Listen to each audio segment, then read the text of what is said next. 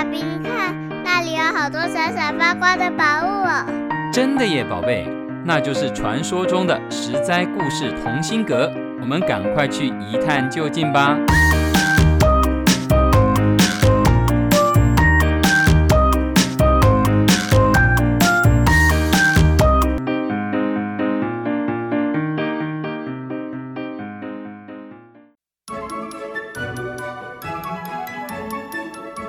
亲爱的大朋友、小朋友们，在这个假假真真、真真假假的世界，到底是看清楚真相比较好，还是闭上眼睛被假象欺骗比较好呢？欢迎收听《真的假的》系列，我是帮故事加点风味，不会太甜，也不会太淡的维糖姐姐。有时候我们以为自己听懂对方的意思。没想到却是完完全全的误解了。维糖姐姐记得以前听过一个小笑话：某一天，小明在山间小路上慢悠悠地开着车，吹着口哨。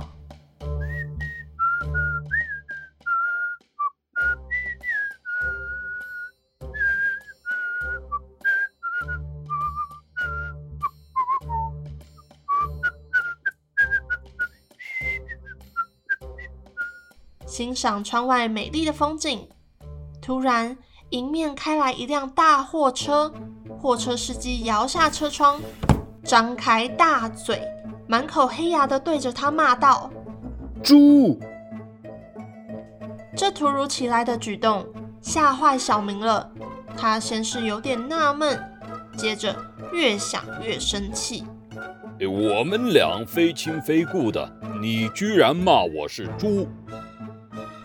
于是他也摇下车窗，回头大骂：“你才是猪！”小朋友们，猜猜发生什么事？才刚骂完，小明便迎头撞上一群过马路的猪。原来满口黑牙的司机是好心提醒呢。当我们错误解读别人的好意时，会让自己吃亏，并且使别人受到侮辱。会错意而造成不愉快的事情很多，那有没有错解别人的意思，却让事情发展得更好呢？这就是今天微糖姐姐要跟你们分享的乌龙故事。在以前没有手机、网络，还在书信往来的年代，写信、寄信等回复，虽然很不方便，需要耗费一段时间。来来往往，过程却会很认真对待。写信的人会一字一句把信件写完，收到信的人也会用心揣摩、体会对方的意思。所以，信件往返就是心与心之间的深刻交集。当时，楚国京城郢都有一个人，夜里急着要写信给燕国的丞相。那时候没有电灯。都是借着蜡烛的光芒书写，他一边写一边思考，可是烛光摇摆不定，显得有些昏暗。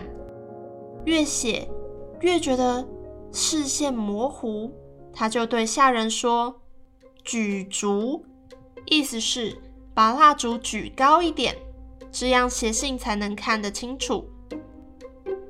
他脑子里想着举烛。嘴里讲着“举烛”，竟然不知不觉地在信上写上“举烛”两个字。由于时间紧迫，他没办法一一检查，就急急忙忙把信装好送出去了。信快马加鞭地送到了燕国丞相手中。燕国丞相捧着信读来读去，读到“举烛”这两个字，就满头问号。啊？举烛？跟前后文没什么关联呢，他到底想要表达什么？燕国丞相就算仔细读了十次，认真想破头想了一百次，嗯，还是不懂举足的意思。嗯，可是身为堂堂的燕国丞相，怎么好意思说自己看不懂信呢？向别人请教实在是太丢脸了。呃，不行不行。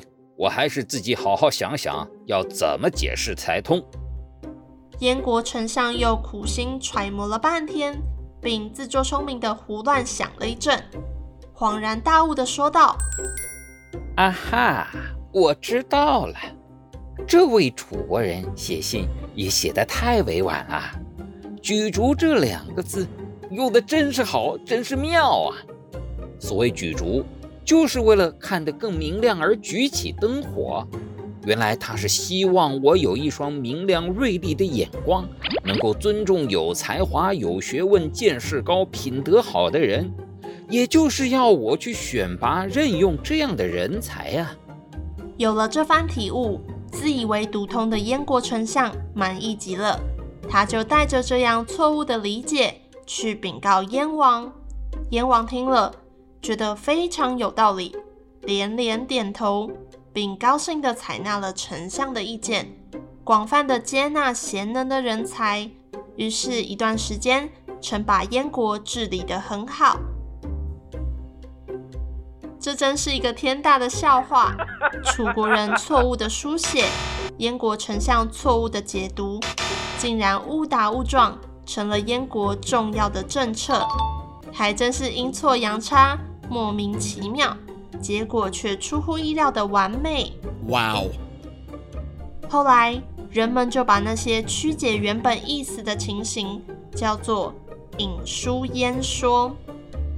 例如，很多人在解释经典著作、文艺作品或是历史事件的时候，往往是从政治利益或是个人的猜测及需求出发，自行解读，这样容易歪曲事实。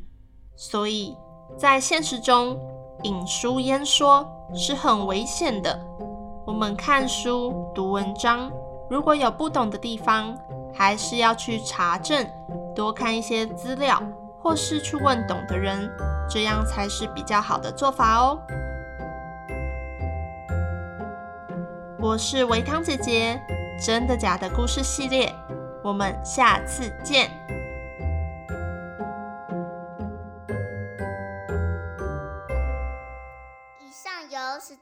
在网络教育学院制作播出。